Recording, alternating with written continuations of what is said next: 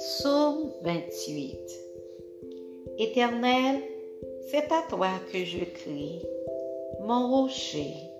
Ne reste pas sourde à ma voix, de peur que si tu t'éloignes sans me répondre, je ne sois semblable à ceux qui descendent dans la fosse. Écoute la voix de mes supplications. Quand je crie à toi, quand je lève mes mains vers ton sanctuaire.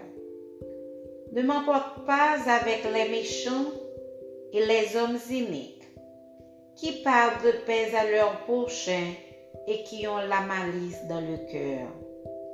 Rends-leur selon leurs œuvres et selon la malice de leurs actions. Rends-leur selon l'ouvrage de leurs mains.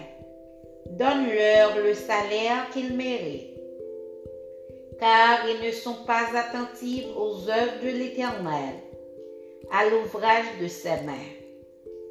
Qu'il les renverse et ne les relève point. Bénisse, roi l'Éternel, car il exauce la voix de mes supplications. L'Éternel est ma force et mon bouclier. En lui mon cœur se confie, et je suis secouru. J'ai de l'allégresse dans le cœur et je le loue par mes chants.